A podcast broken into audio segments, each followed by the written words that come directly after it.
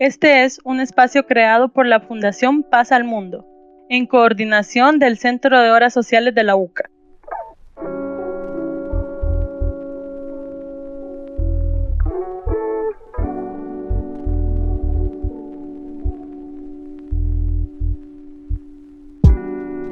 Hola y bienvenido al podcast de Influencia Juvenil, un espacio donde te ayudamos a crecer personalmente a través de historias y vivencias personales.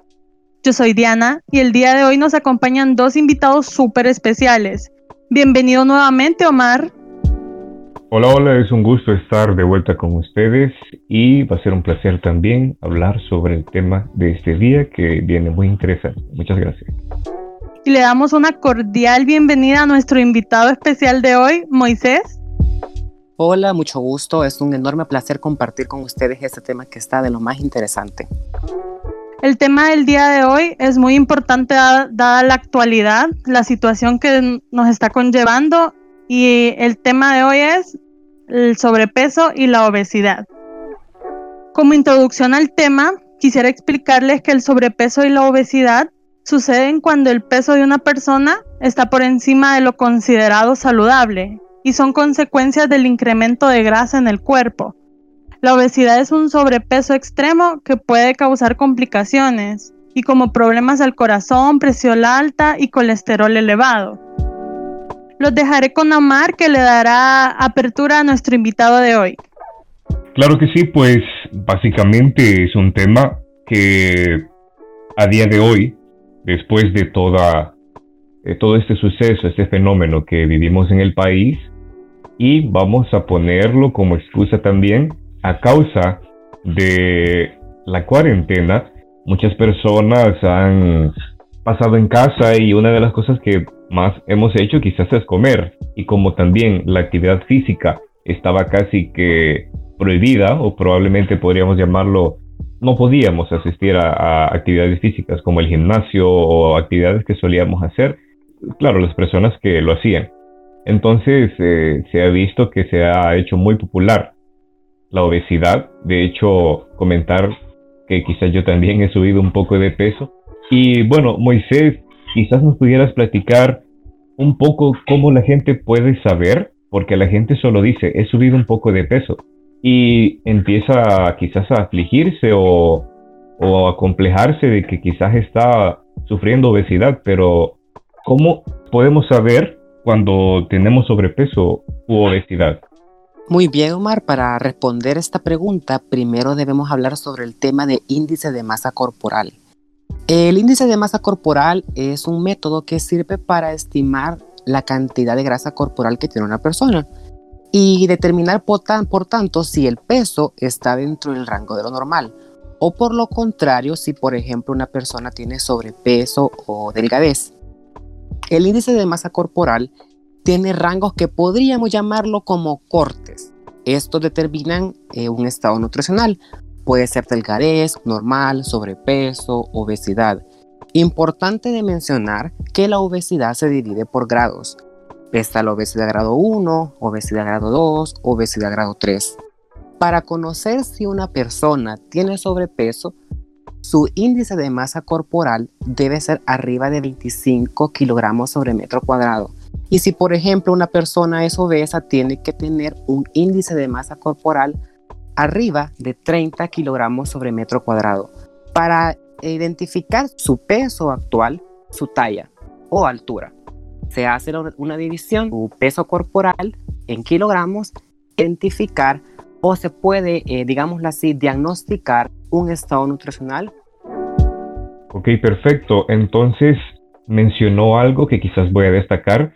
La verdad de esto es de que tiene que ver también mucho la altura, las dimensiones de las personas para calcular bien el peso, así como lo mencionaba Moisés. De hecho, quisiera que aclarará muy bien cómo es esta fórmula para identificar el sobrepeso, más que todo en niños y adolescentes, porque creo que es donde se dificulta más saber si se está sufriendo de peso u obesidad. ¿Cómo pueden saber en realidad, dependiendo a su estatura, si están sufriendo de la obesidad? Algo muy interesante que mencionabas, Omar, y está bien relacionado también a la edad, es que el índice de masa corporal, si bien es cierto, eh, se puede utilizar en los adolescentes, pero existen diferentes métodos. Por ejemplo, en el caso de la población, niños, adolescentes, se utilizan algo que nosotros llamamos gráficas, gráficas de crecimiento. Estas gráficas eh, ya están establecidas a partir de datos de la Organización Mundial de la Salud. El Ministerio de Salud también posee esta gráfica de crecimiento y desarrollo para niños. Entonces, se maneja de forma diferente. En el caso de la población pediátrica o niños, adolescentes, se maneja diferente a nosotros los adultos. Nosotros los adultos específicamente se puede sacar el estado nutricional a partir del índice de masa corporal. Estamos hablando de la división del peso en kilogramos entre la altura al cuadrado. Ya en el caso de los niños sí se maneja diferente. Existen, como mencionaba, esas tablas de desarrollo, de crecimiento y desarrollo, que permiten identificar y diagnosticar un estado nutricional en esta población. Los niños y los adolescentes sí se manejan diferente, no es igual que en los adultos. Sí, creo que en ese caso quizás sería recomendable el asistir a un, a un profesional para que te pudiera decir si tu hijo, en este caso de ser un niño, está sufriendo de sobrepeso, tú como mamá o como papá te afligís y decís, mejor lo llevo al hospital o, a algún profesional para que me digan si mi niño está sufriendo de sobrepeso o qué seguimiento le podría dar para que lleve una vida un poco más saludable y tal vez así el niño empiece con parámetros ya más estables. Moisés, ¿podría platicarnos un poquito quizás de cuáles serían esas causas o cuáles son esas cosas que nosotros implementamos quizás en nuestras dietas o en nuestro estilo de vida que puedan ser una causa del por qué nosotros tenemos sobrepeso o obesidad? Muy bien, para responder esta pregunta quisiera retomar la primera parte que mencionabas, Diana, con respecto a asistir desde pequeños a los niños. Hay que llevarlos a los controles. Los niños tienen que visitar médico, pediatra, eh, nutricionista. La verdad es que la salud implica desde que una mujer está embarazada hasta que ya llegamos ancianos. Entonces es importante que si las personas, los padres de familia, pues pongan a sus niños en control, ya sea con pediatra, ya sea con sus vacunas, ya sea con nutricionista. Lo importante es eh, mantener esta, esta, esta cultura de salud.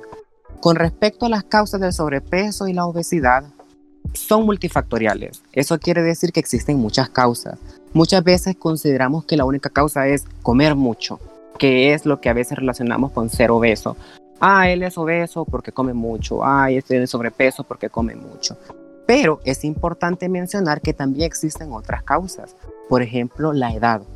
A medida que uno envejece, los cambios hormonales y un estilo de vida menos activo contribuyen a la aparición del sobrepeso y la obesidad. Otra causa muy importante que también está relacionada y que lo mencioné al principio de las causas fue la alimentación poco saludable. En los últimos 50 años hay una tendencia, no solo en nuestro país, sino también a nivel mundial, de comer alimentos ricos en grasas, sales, azúcares, los famosos churritos, que es parte de, de, nuestro consumo se consumen también demasiadas calorías, se abusa de las comidas rápidas, de las bebidas con alto contenido calórico como gaseosas, jugos, cerveza, entre otros. También tenemos otra causa que es muy habitual en esta población, en los jóvenes también, y de paso pongámosles el factor extra que tenemos de la pandemia, el sedentarismo.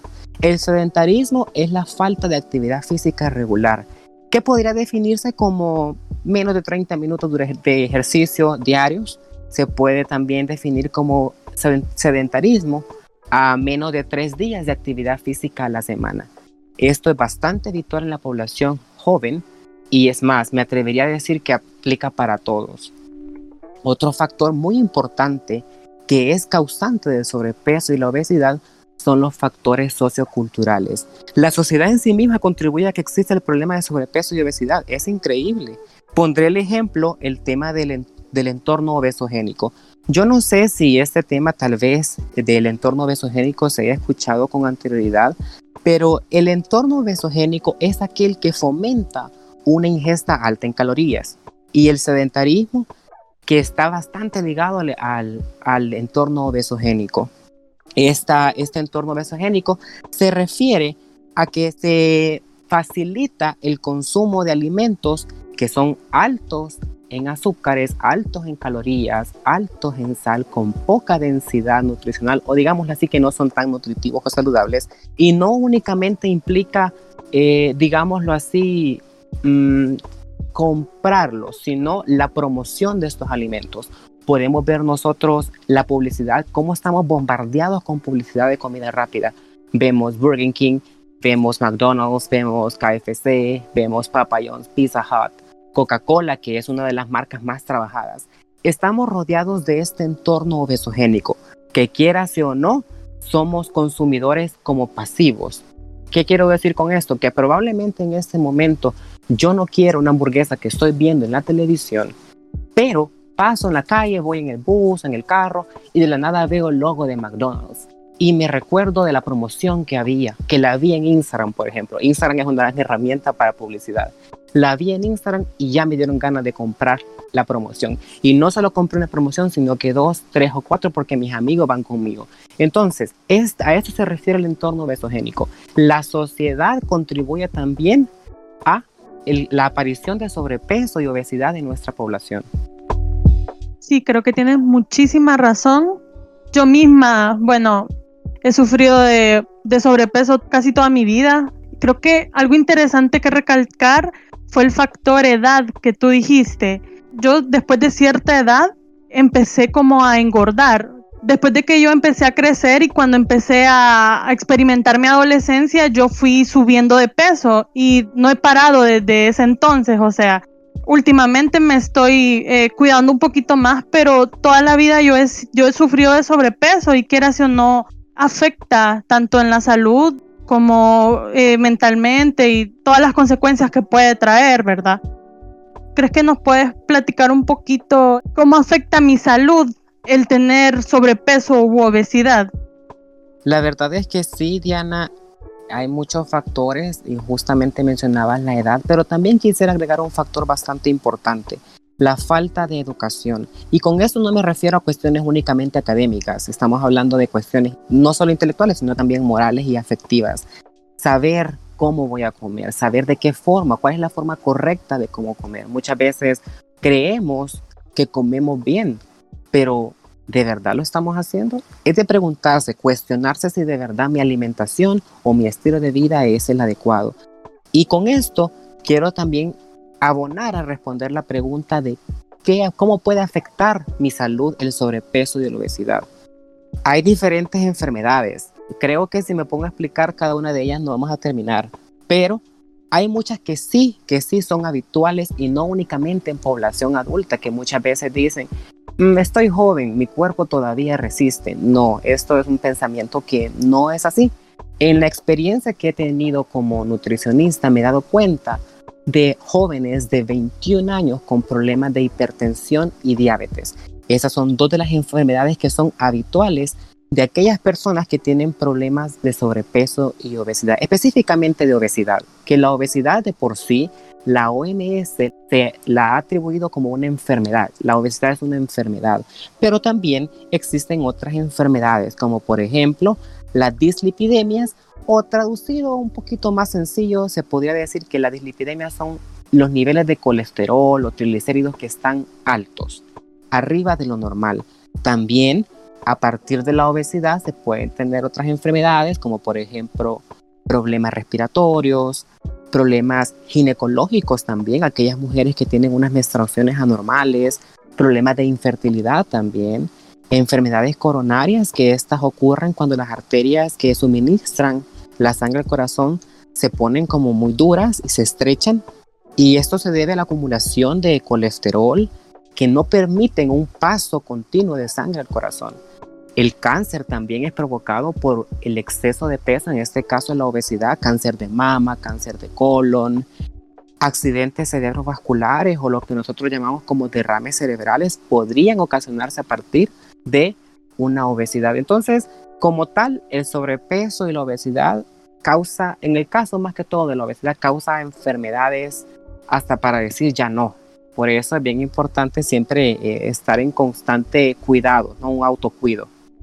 Me surgió una duda mientras te estaba escuchando hablar acerca de cómo podría yo, si por ejemplo yo ya soy una persona que tengo sobrepeso o tengo obesidad, podría yo empezar como algún tipo de tratamiento y así poder, si no tengo las enfermedades todavía que esto conlleva, podría prevenir, por ejemplo, en mi caso de ser mujer y tener problemas hormonales, una menstruación irregular o problemas de fertilidad, podría yo control, controlando mi peso, podría yo como tal vez no erradicar, pero sí ayudar a mi situación, eh, hablando en términos de salud. Definitivamente. La verdad es que todo es prevenible. Muchas veces, muchas veces hay muchas enfermedades que dicen, se suelen decir, por genética esa persona es diabética, por genética esa persona tiene cáncer. Y sí, si bien es cierto, la genética juega un papel muy importante para el desarrollo de varias enfermedades, pero no es un determinante al 100%. Puedo ponerte mi caso, por ejemplo, Diana. Mi familia como tal, de parte de papá, toda ha muerto de cáncer, casi todos pero eso no va a determinar que yo voy a adquirir un cáncer. Todo va a estar determinado de la forma en cómo yo vivo, cuál es mi estilo de vida, cómo voy a comer. Por eso es bien importante que en este momento, independientemente de una persona sea adulta, joven, niño, empiece a hacer algo por sí mismo, empiece a cuidarse, a tratarse en este caso, en el caso de, de alimentación con un nutricionista, ponerse sus chequeos médicos, al ponerse, ponerse al día con sus chequeos médicos, a buscar alternativas para solventar sus dudas también, porque quieras o no, el tema de alimentación es bastante, eh, todavía en nuestra sociedad, todavía no estamos muy educados en este tema. Entonces, sí, este, definitivamente todas estas enfermedades son prevenibles a partir de un correcto estilo de vida. Todo va a depender de las decisiones que se tomen ahorita, porque probablemente ahorita no tenga ninguna enfermedad, no soy diabético, pero sí, pero me tomo mis, mis ocho cervezas casi todos los días o de vez en cuando, ahí los fines de semana, como pizza, como hamburguesa, y está bien, yo no voy a decir que esté mal porque esto también es importante saberlo. No existe ningún alimento malo. El problema es la cantidad y la frecuencia con la que uno consume los alimentos. Entonces, tomando en cuenta esta información de decir que no existen alimentos malos, sino la cantidad y la frecuencia con las que se consumen, ahí es un punto determinante. Yo puedo disfrutar de todos los alimentos. El problema es cuando yo no tengo un control de ellos, me excedo de las cantidades que debería de consumir. Si yo no hago esto y como decimos, no me interesa el tema de nutrición, no me interesa cuidarme, ahorita no puedo, no me, no me va a afectar nada. O sea, estoy saludable, en teoría saludable, y a largo plazo, porque el cuerpo siempre resiente. El cuerpo, todo lo que uno haga en este momento de la vida, el cuerpo lo resiente después. Puede ser que ahorita yo esté, pongamos un ejemplo de fumando, el, fumar, ¿verdad? El acto de fumar. Puede ser que ahorita me, me eche mis cajetillas, eh, la fume, etc. Pero al final, cuando ya llegue anciano, cuando ya mi cuerpo ya se cansó de todo lo que he hecho en la juventud, este es el momento cuando ya el cuerpo resiente todo. Ya empiezan a aparecer problemas de, respiratorios, puede aparecer hasta un cáncer. Entonces, lo que quiero llegar con esto es, cualquier decisión que se tome debe hacerse lo más pronto posible para evitar así contraer enfermedades que vayan a afectar mi calidad de vida. Perfecto, Moisés, y de hecho eh, da paso la siguiente eh, apertura que sería como las recomendaciones en el tema, pero vamos a tomar quizás eh, algo específico para las recomendaciones. Y es que como tú mencionabas, y quizás lo vamos a relacionar, el tema que también ya hablamos en influencia juvenil acerca de las adicciones. Más que todo se dio en esta época que tuvimos de cuarentena, la gente descubrió su gusto culposo por la comida chatarra, ya que se hizo muy popular el comer comida chatarra, ya sea pizza, hamburguesas, entre otras comidas totalmente grasosas. Ahora, no solo vamos a destacar que pasó esta época porque podríamos llamarlo como excusa. Yo quisiera hablar de las personas que siempre han tenido este problema y qué podemos recomendarle. ¿Qué recomendarías tú, Moisés, como nutricionista, para las personas que tienen este gusto con la comida de chatarra y que no, lo, no se lo pueden quitar, ya sea por una adicción y se lo quieren quitar por el miedo de caer en la obesidad o como estuvimos hablando, afectar a su, salud, ya que sabemos de que es una enfermedad la obesidad y puede llegar a ser mortal si no se trata con cuidado. Para responder a esta pregunta, me gustaría iniciar con esta parte muy importante, el respetar nuestro cuerpo, amarnos a nosotros mismos. Considero que si nosotros nos amamos, vamos a respetar a nuestro cuerpo, vamos a cuidarnos, el autocuido siempre es bien importante. Además, quiero dejar algo bien claro. Si bien el tema es de sobrepeso y obesidad, el peso no es un determinante al 100% de la salud. Actualmente existen muchos estudios relacionados a esto. Y es más, quiero hacer un pequeño eh, paréntesis con respecto a la primera pregunta del IMC. La verdad es que ya el IMC casi no se está utilizando por lo mismo, porque no deja en claro cuál es el verdadero estado nutricional de una persona. Por ejemplo, podemos ver personas que se ven delgaditas, que están, podría decirse, en un rango de peso normal, aparentemente, ¿no? Aparentemente en un rango de peso normal, pero internamente no están bien.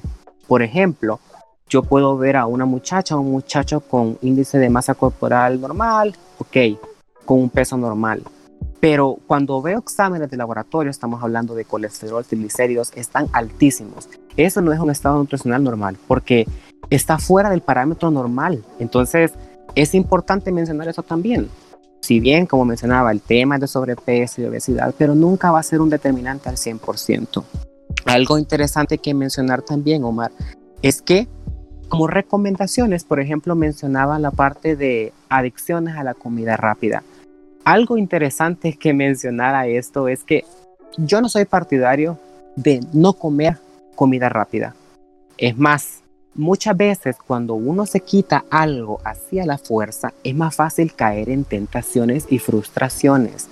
Y me atrevería a decir que muchas veces nosotros nutricionistas tenemos estigma por la sociedad. Muchas personas pueden decir, si vas donde un nutricionista te va a quitar todo lo que te gusta. Eso es mentira. De entrada le digo, eso es mentira. Ya visitar a un nutricionista o visitar a un médico, por ejemplo, es para ayudar, para ver de qué forma se puede mejorar el estilo de vida. Entonces, para solventar un poco ya las dudas relacionadas a las recomendaciones a sobrepeso y obesidad, si una persona tiene estos problemas, es importante, número uno, mantenerse activo, hacer actividad física. Con esto no quiero decir que vaya a un gimnasio a pagarlo, a pagar la mensualidad, sentirme esclavo del gimnasio porque ya lo pagué.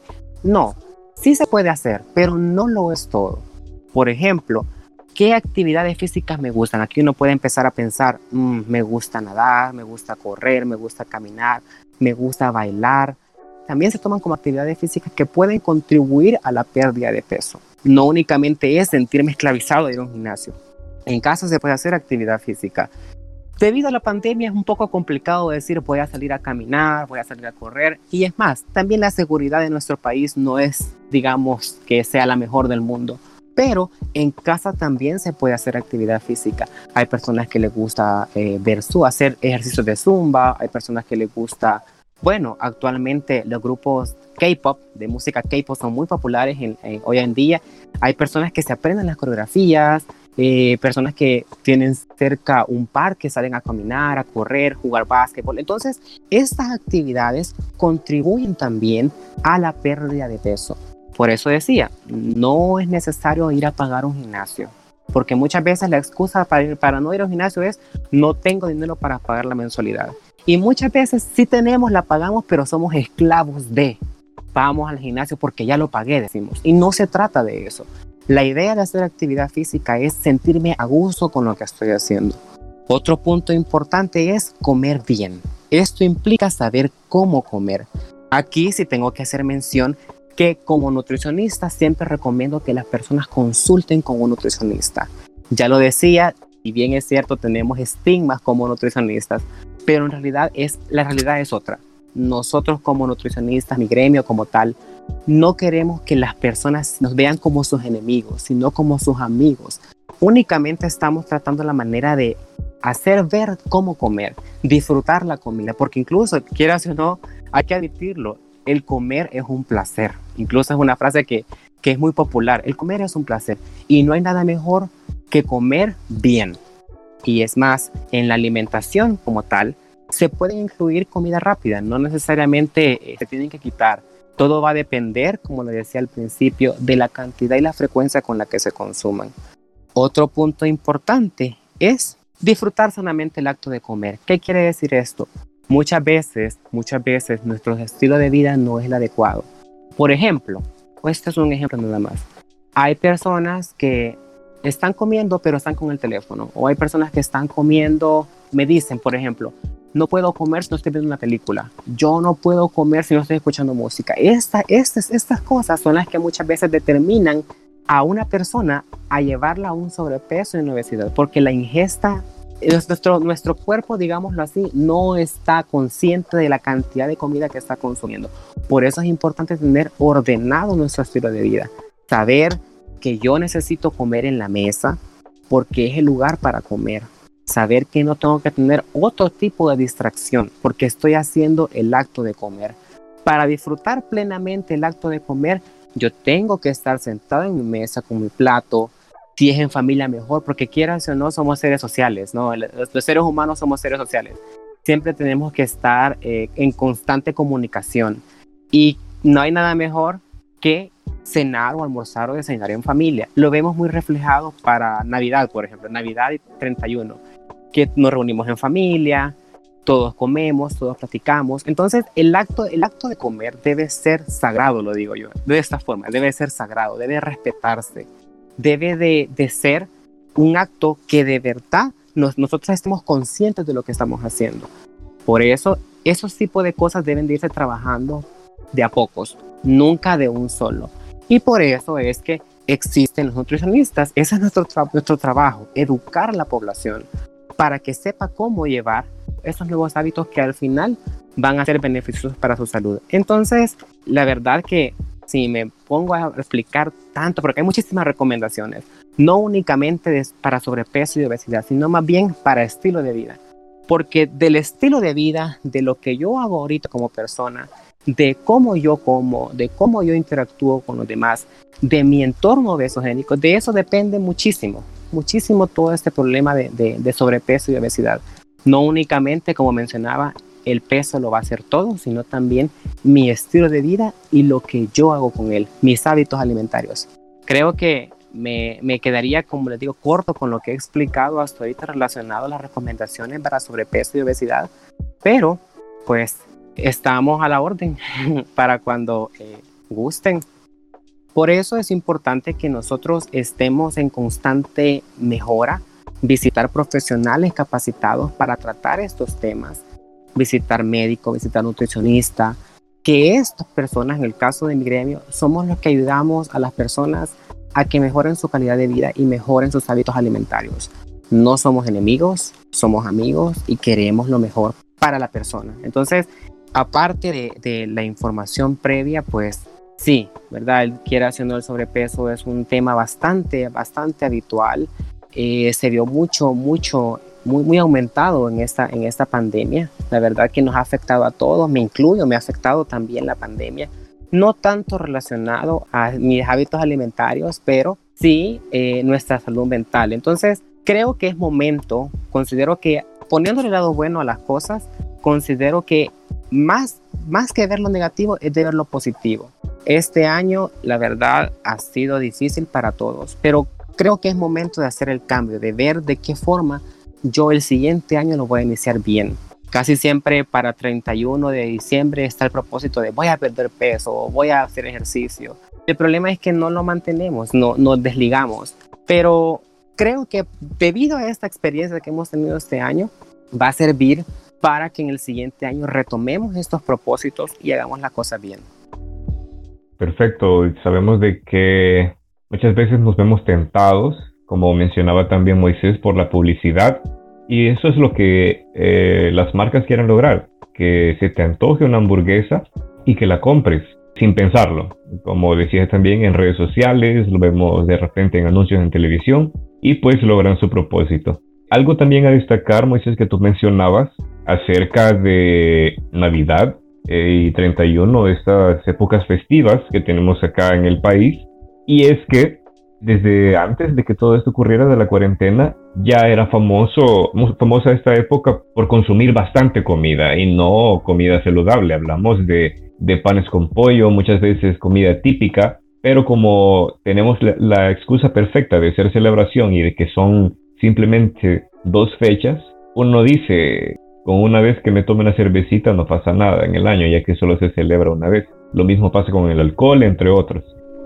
Quisiera que tú, Moisés, quitaras este pensamiento de las personas que nos están escuchando, porque hay muchos mitos acerca de la obesidad.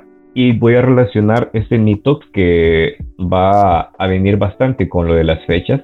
Y es que la gente dice de que comer en la noche engorda más.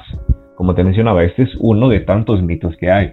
Hay otros mitos de que, por ejemplo, también las personas de que tienen peso y dicen voy a adelgazar, pero no hacen actividad física, sino que cambian la comida por comida light. Entonces, eh, o vegetariana y dicen, eh, no sé por qué no adelgazo si estoy comiendo light todo.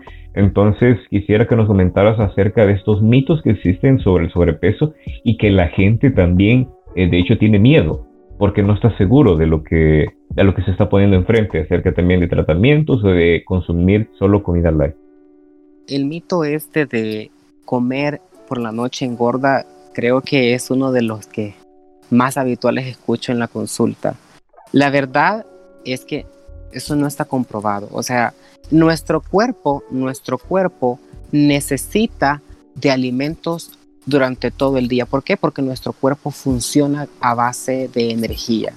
Si bien, si bien la parte de la cena suele ser la que más estigma tenga, porque dicen, como de noche voy a subir de peso, es importante saber que nuestro cuerpo necesita, como mencionaba, energía para todo el día. Si bien nuestro cuerpo va al descanso, estamos hablando de dormir, ¿verdad? De dormir.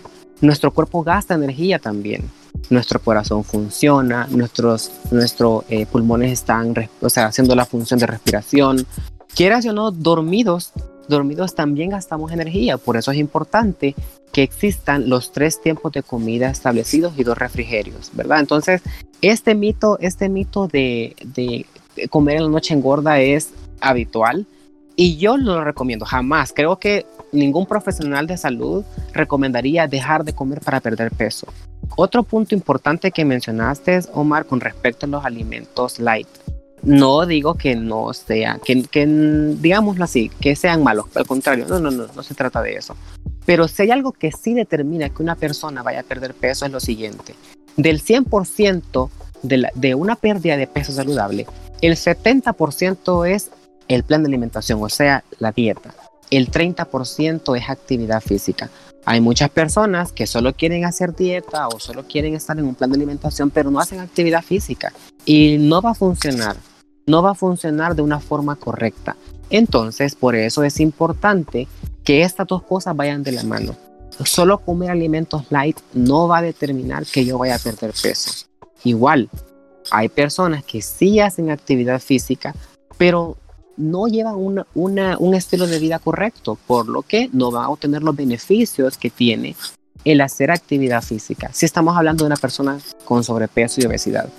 Como decía, es importante que esas dos cosas, estos dos pilares vayan de la mano. No solo tengo que hacer dieta, sino también tengo que hacer actividad física, porque esto, este conjunto de esos dos pilares son los que van a determinar una, una correcta pérdida de peso, no únicamente satisfactoria, sino también saludable.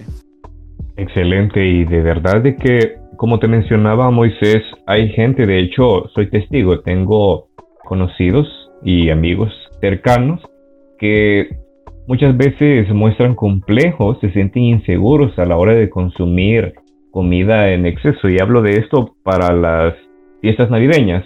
Eh, de repente se le ofrecen eh, la comida típica.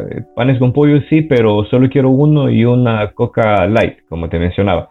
Eh, muchas veces a veces piensan de que la comida light es la solución, pero como tú dices, no, no, no son pociones, no, no van a hacer magia estas bebidas o comidas que tienen menos ingredientes que pueden tener grasa o exceso de carbohidratos, sino que como tú mencionabas también hay que tener la medida de lo que uno se va a comer y también a destacar que eh, hay que amarse a sí mismo también para poder saber en lo que me estoy metiendo con los alimentos. Esto me va a hacer daño, lo quiero probar, no lo quiero probar. Hablamos también de las bebidas alcohólicas, de que son dañinas, no solo afectan a la obesidad, sino que también al cuerpo. Se mencionaba también este, las comidas que son chatarras muy grasosas, no solo de las que se hacen costumbre en las navidades.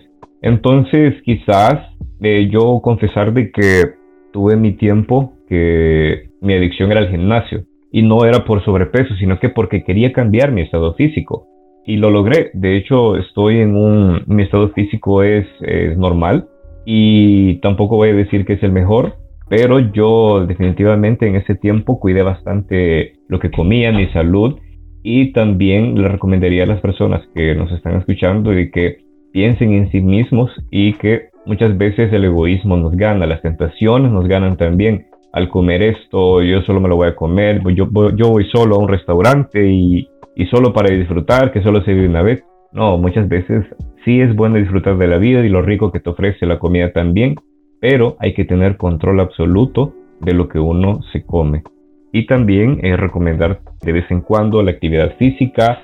Si no pueden ir al gimnasio, salgan a correr. Como mencionaba también Moisés, bailen un poco, hagan zumba. Eh, y hay actividades, muchas actividades que se pueden hacer desde casa y que pueden ayudarnos a aliviar eh, la obesidad o también el, el sobrepeso que vayamos ganando después de estas épocas difíciles con la pandemia. Me gustó como lo mencionaste, Omar, de verdad Qué bueno que haya quedado bastante claro ese punto de decir, yo puedo comer cualquier alimento y que todo va a estar determinado de la cantidad y la frecuencia, porque ahí está el punto. Y justamente el tema de Navidad y, el 31 que ya pronto los tenemos encima, la verdad es que sí, pues es habitual que para noviembre, diciembre siempre se sube de peso. Eso es algo que no se puede evitar. Y por eso es que todo el mundo busca en enero la pérdida de peso. Pero es disfrutar de todos los alimentos, es tener una relación no tóxica con la comida, una relación saludable con la comida. Ya lo mencionaba, el comer es un placer, saber cómo comerlo es aún más. Entonces, siempre va a estar determinado de eso, de la cantidad y la frecuencia con que estos alimentos se consumen.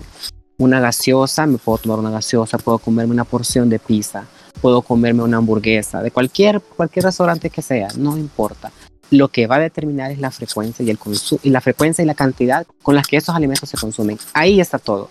Si yo aprendo como persona estas dos cosas, yo puedo tener una vida tranquila. Mi, mi plan de, mi, mi dieta, mi, dieta del día a día va a ser prácticamente normal, sin ningún, eh, sin ningún, restricción que vaya a provocar frustración. Entonces, me alegra saber, Omar, que haya funcionado esto y que haya quedado claro este punto de una relación saludable con la comida, de saber cómo, cuánto y dónde comer. Esto siempre es muy importante, no solo para los jóvenes, sino también para los adultos, que los adultos muchas veces somos a veces los que más nos cuesta desaprender para volver a aprender. Esto sí es vital. Hay que, muchas veces hay que desaprender lo que ya sabemos para aprender algo nuevo. Y esto, y esto, sí está bastante relacionado con la alimentación.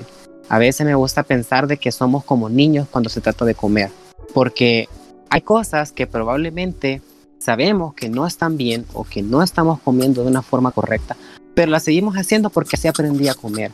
Pero estas son las cosas que sí tenemos que cambiar, que hay que desaprenderlas para aprender a comer. Esto es un proceso. Obviamente no vamos a cambiar de la noche a la mañana. Esto es un proceso que sí requiere de compromiso, porque para dejar un hábito o adquirir un hábito nuevo se necesita compromiso. Entonces, si somos personas comprometidas, esto no va a ser un problema, pero sí puede ocasionar al principio dificultad, pero esto es un proceso, no va a ser de la noche a la mañana. Entonces, sobre todo para la fecha que se acerca de 24 y 31, es bien importante tener un, un pan con pollo. Es más, yo lo hago, me atrevería a decir que yo lo hago, pero saber, ¿verdad? Saber qué cantidad me voy a tomar de gaseosa y qué, qué tanto voy a comer de pan. Entonces, los niños aprenden todo de los padres, los niños absorben todo de los papás. Entonces, nosotros como tal tenemos estos hábitos debido a que en nuestra infancia también contribuyeron muchos aspectos a lo que decía el entorno besogénico, se necesita tiempo y compromiso. Perfecto, Moisés. Pero Moisés quisiera de que eh, nos dejaras tus redes sociales, las personas que nos escuchan, para que puedan contactarse contigo. Estupendo. Mis redes sociales pues son dos. En Instagram, arroba y mi cuenta profesional es arroba nutrition.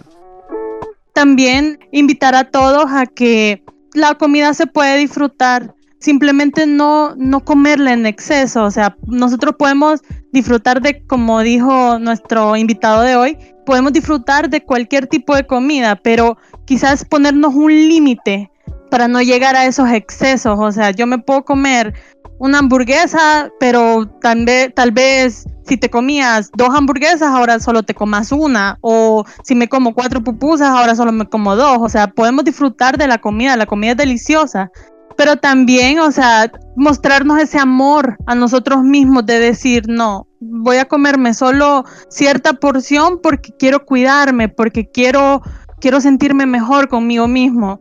También la recomendación que les puedo dar es siempre buscar a un especialista, o sea, alguien que te pueda guiar en este, en este duro eh, proceso de bajar de peso, porque yo misma lo he experimentado. La verdad es que no es fácil, pero tampoco es imposible. También quisiera animarlos a que, a que lo hagan, a que busquen ayuda, que ellos están para ayudarnos, no, no son enemigos nuestros, como dijo, vea. Bueno, muchísimas gracias por escucharnos. Nos vamos despidiendo. Gracias a Omar por acompañarnos. Muchas gracias, es un gusto siempre, siempre estar aquí en Influencia Juvenil y abordando temas de mucho interés. Muchas gracias. Y muchísimas gracias a nuestro invitado de hoy, eh, Moisés. Definitivamente fue una experiencia súper satisfactoria, así que muchas gracias por la invitación y espero que, que todo haya quedado claro. De verdad, ha sido un gusto compartir este tema con ustedes y pues a darle con todo con la alimentación saludable. Esto sí, les aseguro que va a ser, se van a agradecer después, se van a agradecer ustedes mismos de este gran cambio que van a hacer con respecto a alimentación saludable. Gracias por motivarnos a dar el paso y gracias por haber estado en un podcast con nosotros. Y gracias a ti por habernos escuchado y recuerda tener una relación saludable con la comida, no conviertas el amor por la comida en algo tóxico. Muchísimas gracias por escucharnos y hasta la próxima.